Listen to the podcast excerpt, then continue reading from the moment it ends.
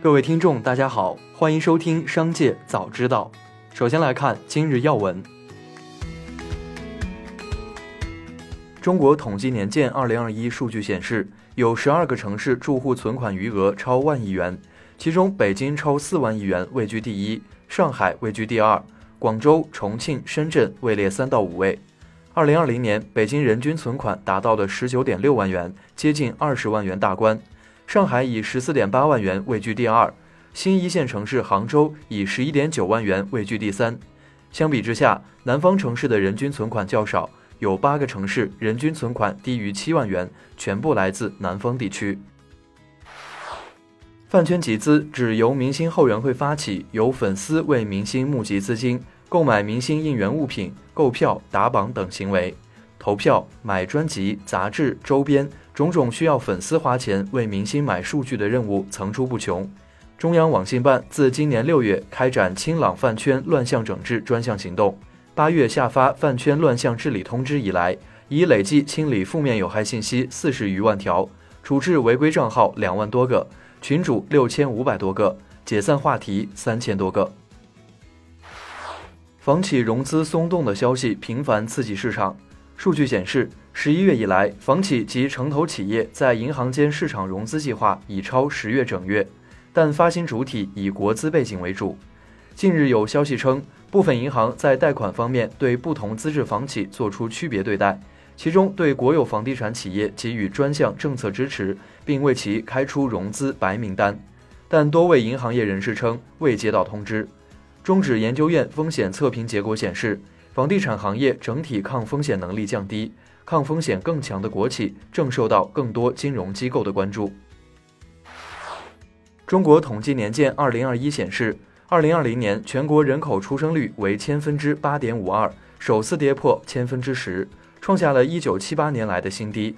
同期全国人口自然增长率，也就是出生率减死亡率，仅为千分之一点四五，同样创下一九七八年以来的历史新低。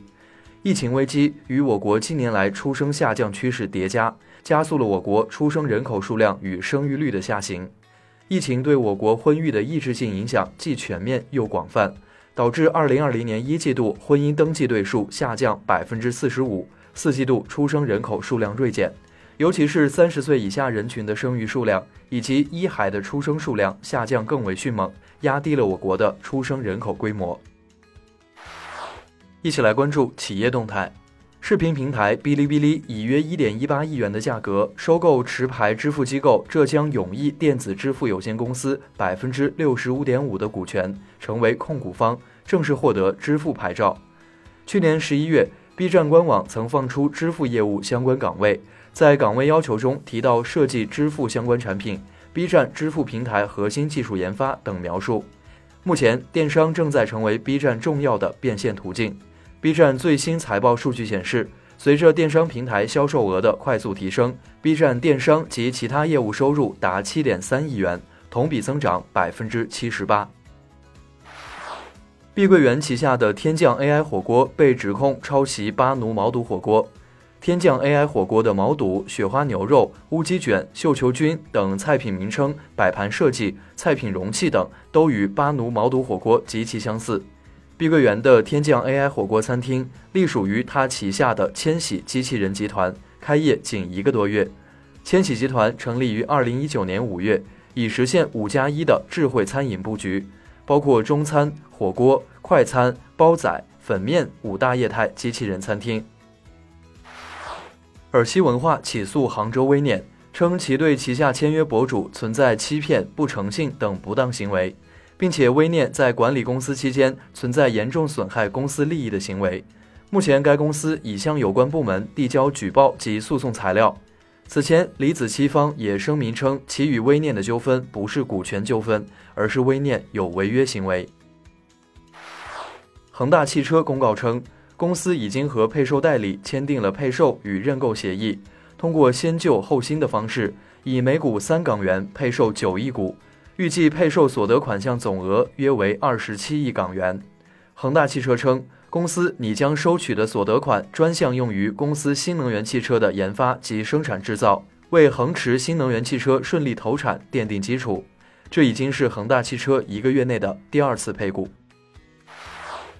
刚宣布涨价不久，涪陵榨菜便推出了豪华版榨菜礼包，售价高达八百八十八元。对于榨菜上千元的定价，涪陵榨菜表示，沉香款是公司一直有的产品，用的是腌制比较久的榨菜做成的，不是新推出产品。八百八十八元五年沉香榨菜是作为礼品榨菜的品类进行销售，属于涪陵榨菜的高档款。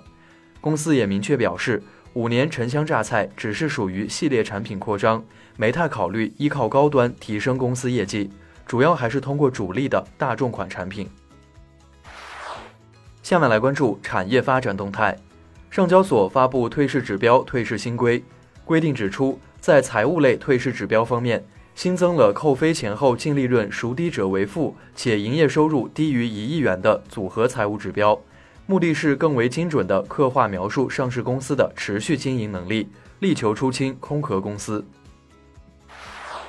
近一段时间，先后有两家银行被爆出企业在银行的几亿乃至几十亿的高额存款被质押，两起事件引发了社会对存款安全的关注。对此，银保监会回应称，已第一时间要求相关银保监局组成工作组进驻银行开展现场调查，目前调查工作正在加紧进行。如调查发现银行存在违规行为，将依法依规严肃处罚问责；如调查发现涉嫌违法犯罪行为，将依法移交司法机关处理。银保监会指出，一些商业银行的票据业务出现了发展不规范、有章不循、内控失效等问题。农业农村部监测，二零二一年第四十五周，猪肉批发市场周均价每公斤二十四点零二元，环比涨百分之三点八。为连续五周上涨，累计涨幅百分之三十四点九，同比低百分之三十九点零。卓讯资讯分析师牛哲认为，猪肉的消费旺季可能集中在十一月份或十二月份上旬，到了十二月份下旬，估计已处于消费尾声，到时候猪肉处于供过于求的局面，或会导致猪价呈现高位下滑的走势。最后，我们来关注国际方面。波音周五股价下跌百分之五点七，公司称正在进一步放缓七八七梦想客机的生产，接下来会着重提高飞机质量。公司正在解决的缺陷不会对目前在飞的七八七梦想客机构成安全威胁。韩国炸鸡行业龙头孝村炸鸡宣布，从二十二日起全面上调炸鸡价格，每只售价从原来的一万五千韩元上调至两万韩元。约合人民币一百零八元，涨价原因是食用油价格上涨和配送成本上升。此前，韩国多家大型鸡肉供应商因涉嫌长期操控鸡肉价格被查处，引发韩国社会广泛关注。韩国监管部门表示，接下来将对市场上鸡蛋以及其他品种肉鸡的价格是否存在类似的问题展开调查，同时还将加强对禽肉类价格的监管，严肃处理违法行为。以上就是本次节目的全部内容，感谢您的收听，我们明天再会。